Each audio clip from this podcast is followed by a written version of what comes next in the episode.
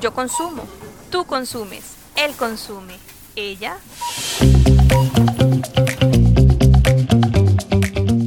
Francisca Barrientos, abogada y académica especializada en Derecho del Consumidor, conversa y analiza desde distintas miradas el consumo, junto a grandes invitadas e invitados. Consumo Éxito es auspiciada por Legalet, formación profesional online en las fronteras de la profesión legal. Esta es una producción de Estado Diario y la Universidad Alberto Hurtado. Hola, ¿qué tal? Eh, ¿Cómo están? Bienvenidos, bienvenidas a esta nueva sesión de nuestro podcast video Consumo Éxito.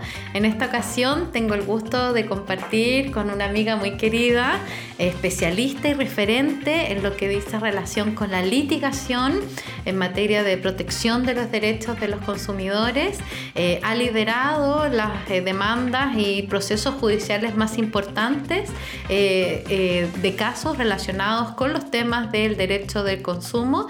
Asesora a la Asociación de Consumidores Conadecus. Me acompaña Jimena Orrego. ¿Qué tal Jimena? ¿Cómo estás? Hola Francisca, muy bien, muchas gracias. Gracias por esa presentación tan gloriosa para mí. Pero por, suerte, por cierto, es lo, que corresponde, ¿no? Eh, y queremos conversar contigo, con tu mirada, ¿cierto?, de eh, este mundo de las asociaciones de consumidores y la defensa judicial de los consumidores eh, a partir de eh, una asociación de consumidores como un ente distinto del CERNAC, ya que en otro episodio conversaremos con eh, la gente del CERNAC para ver qué es lo que ellos hacen. Cuéntanos un poco, ¿cómo llegaste en primer lugar a este tema en donde hace mucho tiempo atrás nadie hablaba, no era reconocido, no se estudiaba? Nuestra ley es del año 97 recién, las demandas colectivas 2004 ¿Cómo llega María Jimena Orrego al mundo de las asociaciones de consumidores y la defensa judicial de los consumidores? Qué buena pregunta, súper interesante, em, porque ahora está muy como de moda dedicarse a la defensa de los derechos del consumidor. Cada día más, ¿no? Cada día más. Muchos abogados lo están haciendo. Y la verdad es que cuando yo empecé, bueno, como todo en la vida fue fortuito, me encontré con un abogado muy querido Em, Federico Joanón, que hoy por hoy es el director del diario El Mostrador, que había empezado a em, asesorar a, precisamente a la Asociación Gremial Conadecu y me convidó a participar eh, en unas demandas colectivas que estaban presentadas. Yo ingresé en esto en el 2008, que habían sido presentadas en el 2004 ah, y que tenían eh, el gran problema de admisibilidad, que en ese tiempo era un juicio dentro del juicio, que duraba seis años, duraba seis, siete años. Y me invita a él a, a, participar en estos juicios que eh, empezamos a destrabar con problemas, como te digo, de admisibilidad y me empecé a enamorar de los derechos del consumidor y me convertí, eh, siempre yo digo, yo soy una militante de los derechos de los consumidores, tú me conoces hace muchos años, sabes que yo solo defiendo consumidores, no defiendo empresas. Em, y me, me, me, pareció un mundo fascinante, eh, no solo en nuestro país, después fui descubriendo lo que significaban las, las class action en el mundo. Ya vamos a conversar de eso. Y la verdad es que creo que estaba en el minuto adecuado, en el lugar adecuado, creo que yo era la persona adecuada, em, me siento muy orgullosa de lo que he hecho, del trabajo que he hecho para que otros colegas hoy en día puedan disfrutar de este, de este eh, de esta rama del derecho tan apasionante, tan novedosa, donde hay tantas cosas que hacer y que finalmente termina cambiándole la vida a los consumidores cuando uno efectivamente obtiene buenos resultados para ellos. Mira qué importante lo que dice Jimena. Yo creo que las casualidades no existen y como tú lo señalas, estabas ahí porque tenías que estar ahí, era tu momento, eh, eh, era el rol que tenías que cumplir y aportar desde esa vereda. Ahora, tomar la decisión de defender ya judicialmente a los consumidores, me imagino que no debe ser nada de fácil, ¿no? Enfrentarse a un litigio es un tema complejo, pero además con la, eh, con la, con la, la, dificultad que tienen, ¿cierto? Eh, este tipo de litigios, tú nos manifestabas la traba que existía en torno a la admisibilidad, pero además hay un montón de etapas, de publicidades, es un juicio largo. Cuéntanos un poquito qué dificultades te enfrentas eh, en su primer momento y ya luego ahora en la actualidad en la tramitación de estos procesos colectivos. Uh, ha sido un descubrimiento y un peregrinaje eh, jurisprudencial, que también eso es muy interesante y muy rico para uno hasta en algún momento, Jimena, eh, no sabían ni qué eh, número de rol asignarle, ¿no? O sea, hasta ese punto el Poder Judicial eh, desconocía esta ley y su tramitación. Por eso te digo, es, tan interesante porque uno siente que pocas veces yo creo que los abogados tenemos la posibilidad de decir que hacemos jurisprudencia, ¿ya? Y acá en, en materia de defensa de los derechos de los consumidores, en las demandas colectivas, yo creo que nosotros los que nos hemos dedicado muchos años a esto, lo que hemos podido hacer precisamente es hacer jurisprudencia. Y tal como tú dices, no solo te enfrentabas, hoy eso está más morigerado, por supuesto, porque hay más conocimiento, no solo te enfrentabas a la contraparte, grandes abogados, por cierto, de los mejores empresas, de los mejores estudios, un equipo con muchos recursos, estudiando, claro. con muchos, muchos recursos, mucha gente estudiando, economistas, etcétera, etcétera.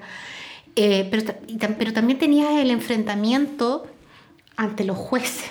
Para ellos es súper difícil, o era súper difícil, sigue siendo en algunos. Sigue siendo, eso te iba a Muy difícil de entender este, este, esto que se llama el nuevo paradigma de la ley de la protección de los derechos del consumidor, en que tú te enfrentas a jueces civiles que están preparados para fallar causas que dicen relación con contratos bilaterales, donde las partes efectivamente tienen igualdad de recursos, eh, son iguales ante la ley, no hay una simetría evidente entre unos y otros, siempre la hay en un contrato, ¿no?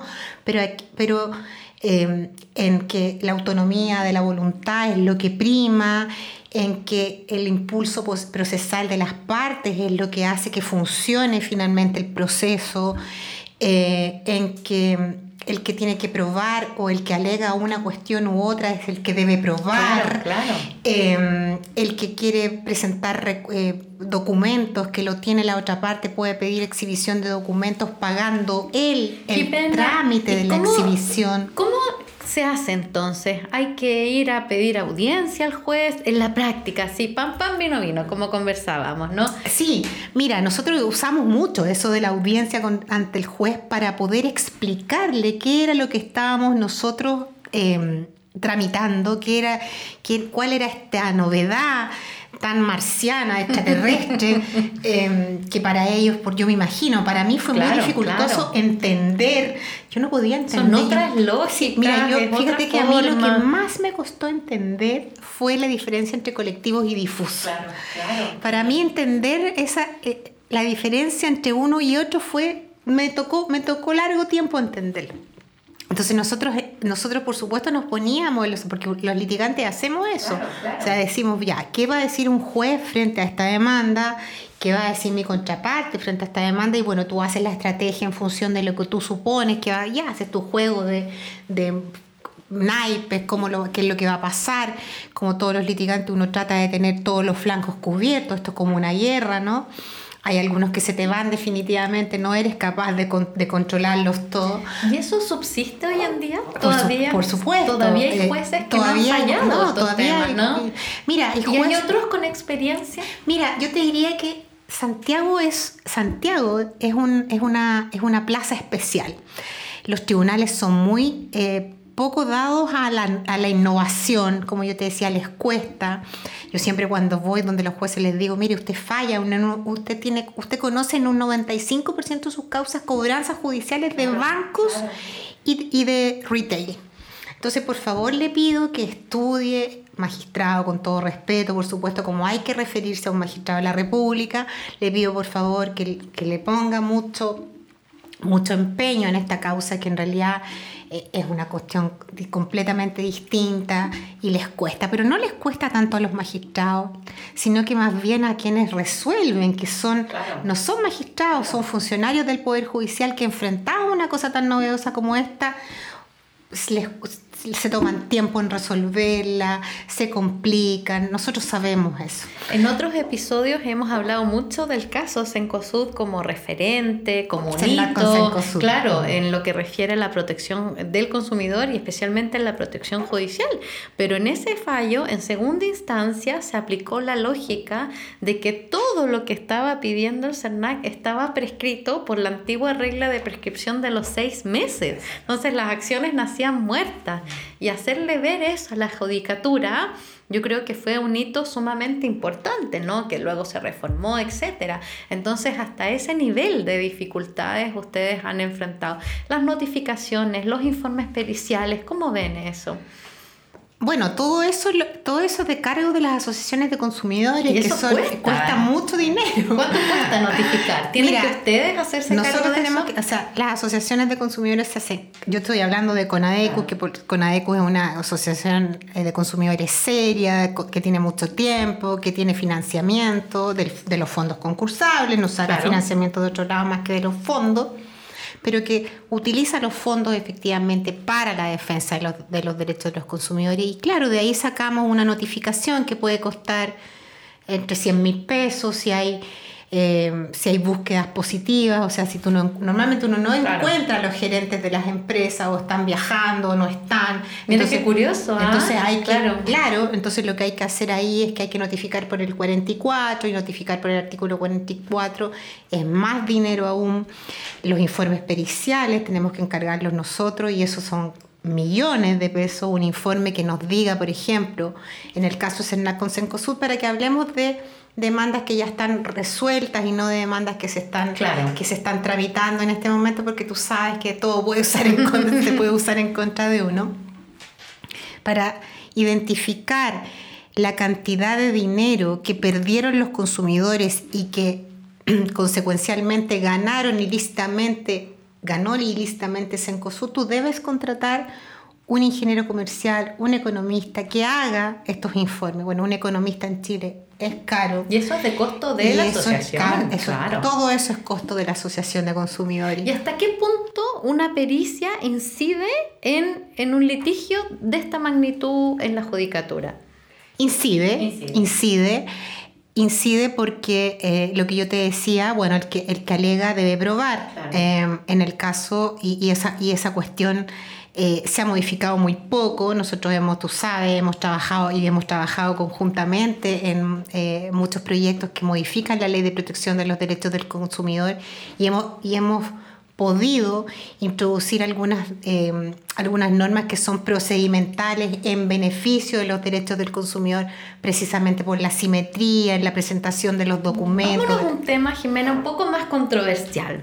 ¿Cómo ves tú este rol de los informes en derecho, que me imagino que ustedes no tienen tantos fondos disponibles para contratar y también me imagino, tú me dirás, que no es la práctica eh, habitual de tu contraparte. Me refiero que más bien ellos pueden y presentan muchos informes en derecho. Ellos presentan muchos informes en derecho, claro. Nosotros, y nosotros eh, a ver, voy a, eh, la infidencia del, del, litigante, nosotros usamos precisamente esos informes en derecho que ellos presentan para manifestarle al juez que esa presentación de informes en derecho no hace más que encarnar en el proceso la diferencia de recursos que tienen quienes pueden presentar informes en derecho que cuestan 50, 100 millones de pesos y presentan dos o tres, versus una asociación de consumidores que no tienen ni una sola posibilidad de presentar un informe en derecho, salvo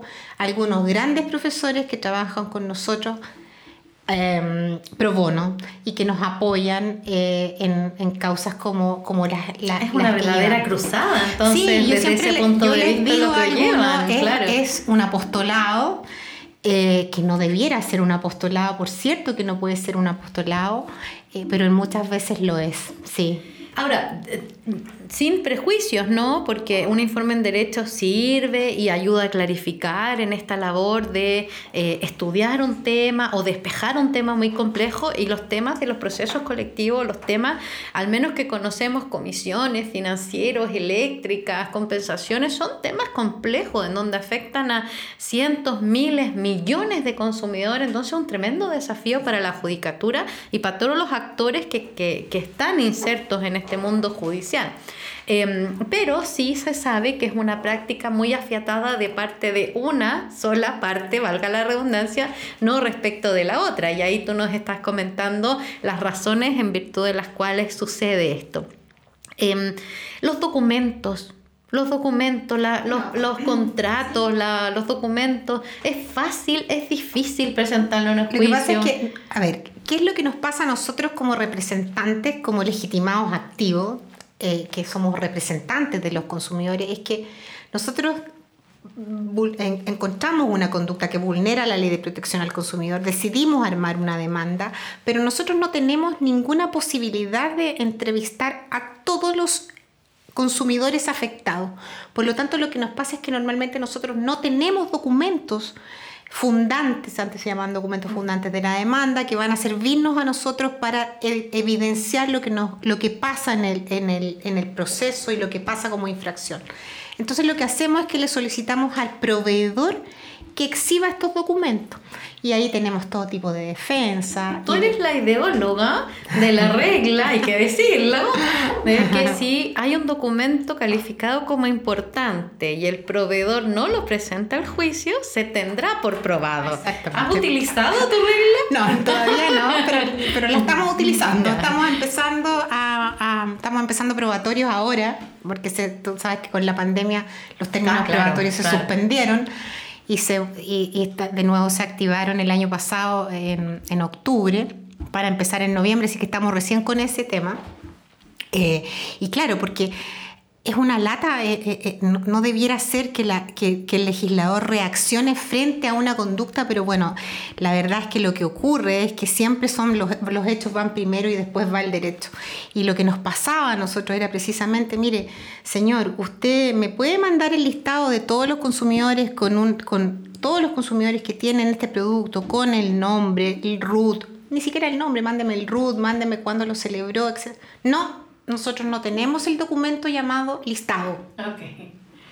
Señor, entonces, ¿me puede por favor mandar todos los documentos que tenga de todos los...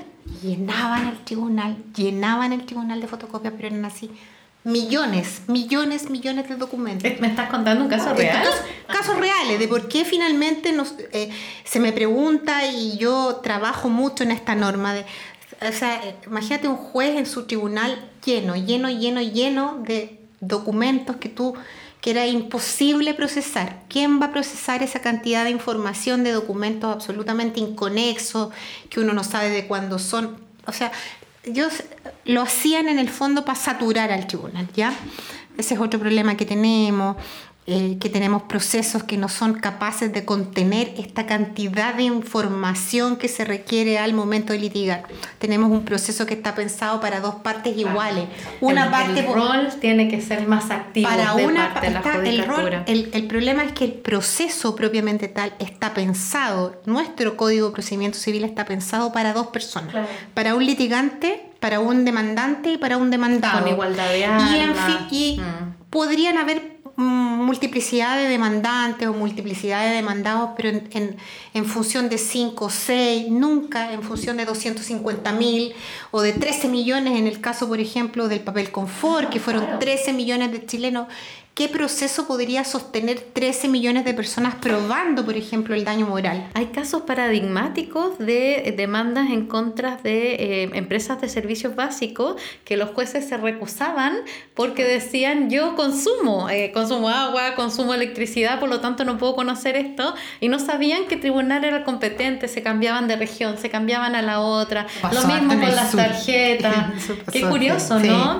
Eh, y esto quizás hay que desmitificar que un juez activo, que un juez comprometido con eh, esta visión tutelar de, nuestra legislación no em, tensiona su imparcialidad Todo lo contrario, ¿no? Esta simetría que intenta corregir el legislador en la contratación, en la publicidad, en el mundo financiero, también tiene que tener un correlato procesal.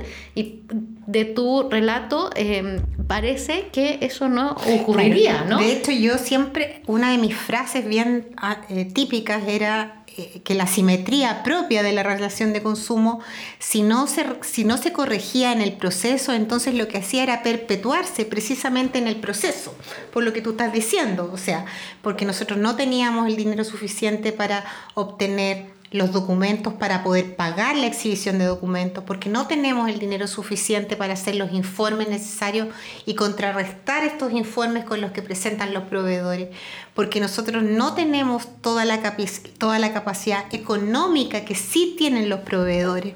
Entonces, mientras eso no se resolviera, que se ha ido resolviendo poco a poco, porque, porque bueno, la, las modificaciones legales son así, son lentas. Y, Años de claro, y tal como tú me dices, has podido aplicar eh, tu norma, no es mi norma, pero bueno, has podido aplicar tu norma. No, todavía, o sea, estamos intentando ahora pedir que se aplique. Jimena, a propósito de esto, quería hacerte una pregunta también relacionada con otra de tus normas de la ideóloga, que desafía también los conceptos clásicos procesales de que las partes son partes y no testigos, ¿no? Pero en estos juicios en donde los ausentes actúan bajo representación, que sería la lógica de los consumidores, las consumidoras en representación, representados, digo, por la Asociación de Consumidores y o el CERNAC, que también podemos conversar con eso, ¿cómo ves tú la relación? Relación asociaciones de consumidores NAC, los consumidores pueden declarar como testigos, ¿no? ¿Y esto lo has, lo has aplicado? Eh, ahora sí, ya. tengo presentada, claro, presentamos, eh, presentamos lista de testigos y declararon los consumidores, los trataron de tachar, em, el magistrado no sabía, no conocía la norma. ¿Por qué es importante que un consumidor declare como testigo? Porque la verdad es que quién más que el consumidor sabe lo que le pasó. Sobre todo lo que dice relación con el daño moral. ¿En qué caso? De eso te iba a preguntar. ¿En qué temas? ¿En qué instituciones? Porque nosotros, todo lo que dice relación con eh, los daños patrimoniales, es decir, lo que efectivamente le costó al consumidor que le cobraran la comisión más alta, nosotros tenemos la facultad, tenemos la facilidad, tenemos los, los, los elementos como para llegar a eso obviamente obviando, valga la redundancia, todo el tema de, lo, de, lo, caro que nos sale, pero podemos hacerlo sin consumidor. Pero el daño moral lo que sufrió el consumidor, la dignidad, porque lo que pasa es eso. O sea, el, consumidor siente que le pegaron un portazo, que le, que le, que, le, robaron, que fue el robo hormiga de la industria. Yo siempre lo digo cuando ellos hablan de que le... Yo siempre digo, bueno, ese es el robo hormiga de la industria, los 30 pesos, los 40 pesos, que el ajuste sencillo, que la comisión, que la cosa... Esa cosa así como torcida, rara. ¿Cuántos consumidores declaran?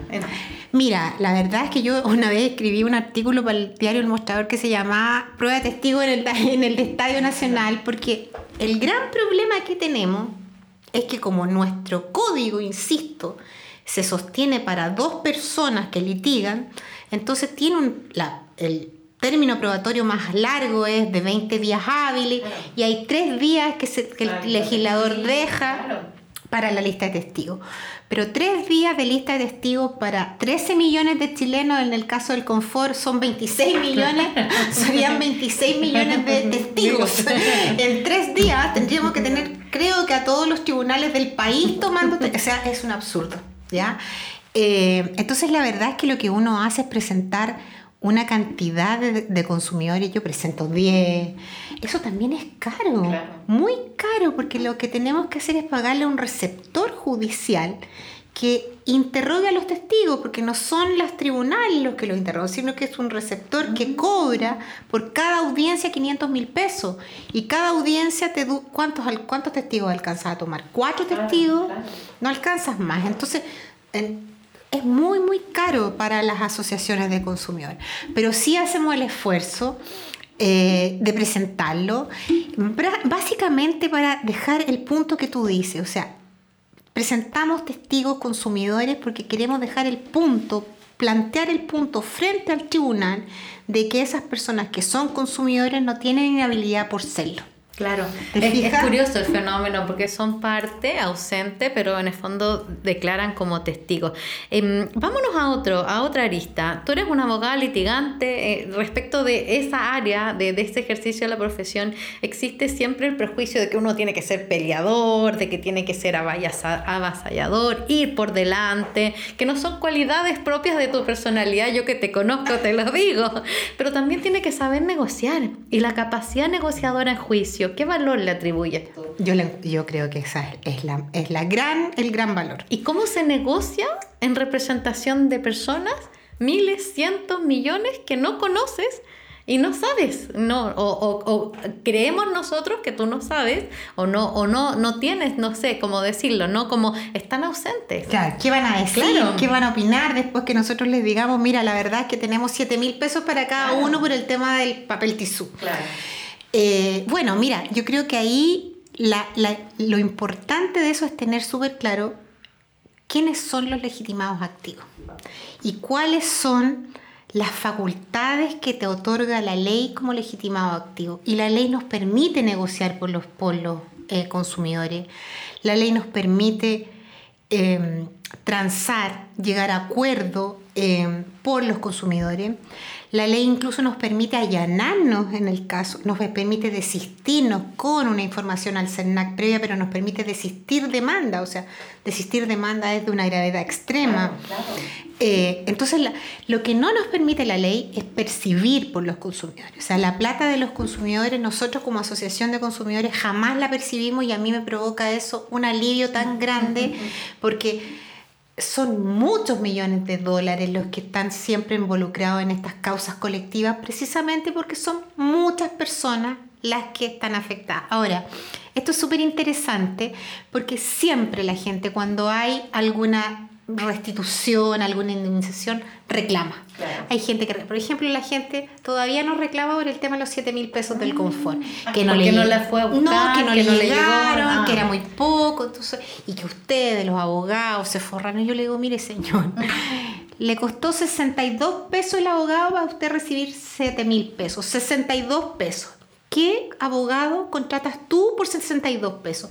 Trabajaron abogados, economistas, periodista, publicista, o sea, una cantidad de psicólogos. proceso, uno de los procesos de negociación más extensos, con muchas curiosidades, porque intervino la autoridad en materia de consumo, el CERNAC, dos grandes asociaciones de consumidores que actuaron conjuntamente, uno de los involucrados que quería participar, otro que sigue en juicio. que no quería. Entonces, claro, Es, bien, es, bien, es bien compleja esa negociación.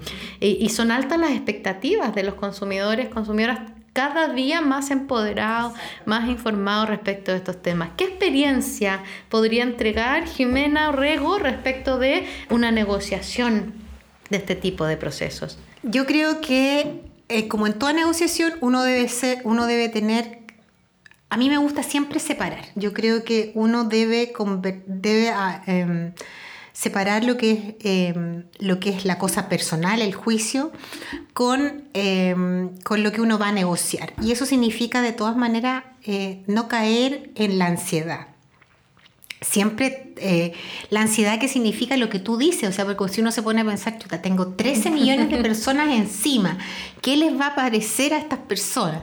La verdad es que yo creo que uno no puede sostener eso, nadie es capaz de sostener 13 millones de personas y 250 mil tampoco. O sea, este negocio más importante en Latinoamérica, Exacto, negociación, claro. Ni 25 mil, o mm. sea, uno no puede sostener eso. Uno lo que tiene que hacer finalmente es decir, bueno, este es, esto es justo para los consumidores nunca es justo. Lo justo es que los proveedores no abusen. O sea, eso, eso debiera, eso es lo justo. Cuando hay abuso, ya no, ya superaste los ramos de la justicia y, cualquier compensación siempre es tardía, siempre es poca, siempre... Eh, yo creo que eso es como lo más. Y lo otro importante es tener claro em, cómo, cómo vas a afectar, cómo lo vas a presentar precisamente para que la gente explicándole a la gente. Yo creo que en los temas de los, de los acuerdos, de las negociaciones, eh, lo más importante también tiene que ver con la información que uno le entrega, veraz y oportuna, que también es una obligación de quienes tramitamos para los consumidores, de por qué se les entregó esto, de por qué, se les, de por qué tienen que hacer esto, porque la gente dice, pero ¿por qué tengo que ir al Banco del Estado? Bueno, porque así tiene que ser. O sea, nosotros como asociación de consumidores no tenemos ni una posibilidad de recibir las platas de los proveedores. Mira qué interesante. y de eso, y es bueno que pasársela- se sepa y de pasársela Mm. nosotros con ADECUS a los consumidores. Nosotros no podemos hacer eso, no tenemos facultades para percibir. Y yo en eso he sido majadera con muchos de mis colegas abogados de grandes corporaciones, de grandes empresas, a quienes les digo, nosotros no podemos percibir. Y de hecho, en la última reforma, tú sabes, está la figura del, em, del tercero que, de- que ayuda, eh, ¿cómo, cómo es que se llama? El, el- el facilitador del acuerdo. En el caso del confort fue el Banco del Estado, que recibió las platas, que las entregó.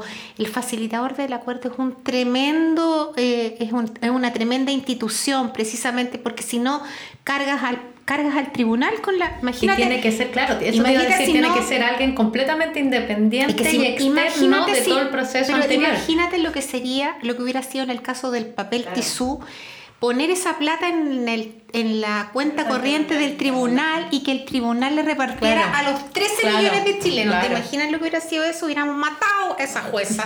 O sea, no, no, eso no es posible, ¿te fijas? Entonces, to- hay cosas que son, yo siempre digo, pucha, el, eh, en los detalles se mete el diablo, ¿te fijas? Entonces, creo que eh, hay tanto detalle en la negociación que uno tiene que estar lúcida, muy clara, eh, muy prístina en Son que complejas, Son largas, complejas, son, conversaciones sí. que van- algunas veces son, tensas, son tensas. a veces uno tira la En tu tira el mantel. ahora en un escenario distinto, el 2004, estamos en el 2022.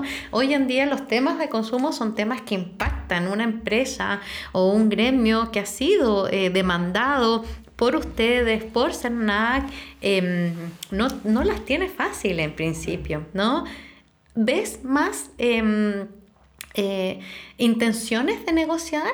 Sí, sí, de todas maneras, siempre, o sea, siento que está pasando un poco más lo que pasa en Europa. Eh, bueno, tú sabes que cuando hay cualquier conato de demanda, eh, los proveedores intentan, eh, antes que eso ocurra, eh, llegar a acuerdo. Ahora, en Chile hay muchas, sobre todo las empresas extranjeras, que no, no- o sea, ni siquiera se les ocurriría litigar contra un consumidor. Eso, eso es muy, muy decisivo, es muy marcador. Y Son Tú- criterios internacionales, es que eso conforme a ranking que los miden, o sea, claro. hay un- hay- las empresas extranjeras, no voy a nombrar cuáles son, pero ellos no, no, no se permiten litigar contra un consumidor. Pero en Chile tenemos empresas, por ejemplo, las empresas de auto. ¿Y esa cultura cambia si son los mismos abogados y abogadas de Sí, siempre? cambia, sí, cambia, cambia dependiendo del fiscal de la empresa. Ya, ya. O sea, el, el, fiscal de la clave, empresa es el, el actor clave, clave. es el clave, el- ya. Claro, y las empresas chilenas, puramente chilenas, prefieren litigar contra un consumidor. Y yo le digo, pero ¿cómo vas a litigar contra un consumidor? Si- pero si es un consumidor, Además que no se es le echó a perder el auto, está recién comprado. es lo comunicacional, claro, es lo reputacional, claro, hay- claro. hay- Todavía les cuesta a las empresas de capitales chilenos. Les gusta pelear, son peleadores, sí. Las- sí, sí. Y cuéntanos, vámonos a otro tema Sí. controversial. Hablábamos de que le costó 62 pesos, a- nos costó a todos los afectados por la colusión del papel tissue, 62 pesos la representación de ustedes en este proceso de negociación extrajudicial con validación judicial en la parte de la empresa que decidió acogerse a esta negociación. Todavía sigue el otro proceso eh, respecto de la otra empresa. Em, ¿Cuánto hay un, un prejuicio, no, respecto de las costas, ¿Sí? de los abogados, Es que uno no- de, no- uno no sabe mucho de eso, asociaciones de consumidores, de que eh, ganaron mucho dinero, sobre todo en este en esta negociación de Que nos forramos, eso claro, dicen. claro. Hubo una regulación de parte del Ministerio de Economía porque el CERNAC no tenía competencia para ver esos temas, no podía pronunciarse, solo dispone de los fondos concursables, como comentábamos. ¿Cómo ves tú eso? Mira, yo lo, ve- yo, eh, yo lo entiendo, lo veo muy, lo veo muy injusto. Eh, sobre todo lo ven justo porque quienes más, eh, quienes más nos critican son precisamente las empresas, ¿ya? Y normalmente cuando cuando eso pasa, yo le digo, bueno, transparentemos cuánto le pagan usted a su, a su, a sus abogados, considerando que además están pagando precisamente con el dinero que mal obtuvieron de los consumidores. Yo en ese sentido eh, aunque tú tengas una tan buena referencia respecto de mí, creo que soy bastante dura eh, en mi forma de tratar cuando estoy convencida que algo es, corresponde que se bueno, tú dices las cosas. Sí, eh, las digo las cosas, sí, eso es verdad, las digo. Em, y ahora, frente al público, por supuesto que para ellos es muy difícil de entender. No ganamos malos honorarios, eso sería mentir Em, tampoco nos forramos, somos ricos ni mucho menos. Creo que es un trabajo eh, que tiene que ser bien remunerado. Somos abogados eh, que eh, trabajamos em, muy seriamente, tomamos, somos equipos multidisciplinarios, como te decía, trabajamos con economistas, con periodistas, con psicólogos, con, con peritos. Em, hacemos mucha pega, muchos trabajamos contra resultados, la mayoría trabajamos contra resultados. Eh, la mayoría de los, de los abogados. Eh, hay una parte, normalmente, tú, tú, sabes que los honorarios pertenecen al cliente, por lo tanto nosotros, eh, nosotros no nos llevamos los honorarios, el cliente es el que se lleva los honorarios y nosotros después le cobramos a nuestro cliente las asociaciones de consumidores tienen la obligación de transparentar lo que le pagan a sus abogados, a sus como buena práctica exhibían su contabilidad también en la página web. Exactamente, exhibimos la contabilidad. Tal. Ahí hay un tema mucho de información, mucho de transparencia y probablemente algo de prejuicio. Para ir terminando, Jimena, en beneficio del tiempo, em, ¿qué desafíos ves tú eh, ahora desde tu experiencia eh, larga en estos temas? ¿Qué es lo que se esperaría de un abogado, de una abogada que representa a los consumidores en un juicio? Yo creo que tiene que tener, eh, como en todas las cosas de la vida y en esta, en esta profesión tan linda que compartimos, em, yo esperaría que se encantaran con los derechos del consumidor, que em, les gustara la rama del derecho al consumo. Em, me encantaría que, más gente joven se interesara, más mujeres se interesaran. Me gustaría que los procesos fueran eh, orales. Yo sueño con que los procesos de consumo fueran orales. oralidad. O sea, creo que eso haría. reforma. Exactamente, creo que la reforma al Código de Procedimiento Civil va a beneficiar al, al procedimiento colectivo de los derechos de los consumidores de manera importante. Eso va a hacer, por supuesto, que la litigación aumente y que por lo tanto haya más gente litigando, así como las causas, por ejemplo, contra las ISAPRES, qué sé yo, eh, que la gente ya reclama porque no quiere seguir pagando esta cantidad de plata, ¿te fijas? Yo espero eso, espero que se inunde y también espero, bueno, que, que, producto de esta judicialización a quien a, la que los proveedores le tengan tanto le tienen tanto tanta tirria bueno ellos bajen también sus niveles de eh, vulneración a, la protección de los derechos de los consumidores. Así que... En otros eh, episodios conversábamos de esta importancia de la cariz preventiva, ¿no? Mediante planes de cumplimiento, que quizás sea una forma de eh, mitigar posibles riesgos o prevenir, en el mejor de los casos, un riesgo tan alto como lo que involucraría el ejercicio de una class action. Gracias Jimena por acompañarnos en este episodio. Te lo agradezco mucho, me entretuve mucho, se me pasó volando, así que fue una muy, muy grata conversación y yo los dejo a todos y a todas ustedes muy invitados para nuestro próximo capítulo de Consumo Éxito. Aquí termina Consumo Éxito. Nos escuchamos en el próximo capítulo. No olvides suscribirte a nuestras redes sociales. Encuéntranos en LinkedIn, Twitter e Instagram como Estado Diario.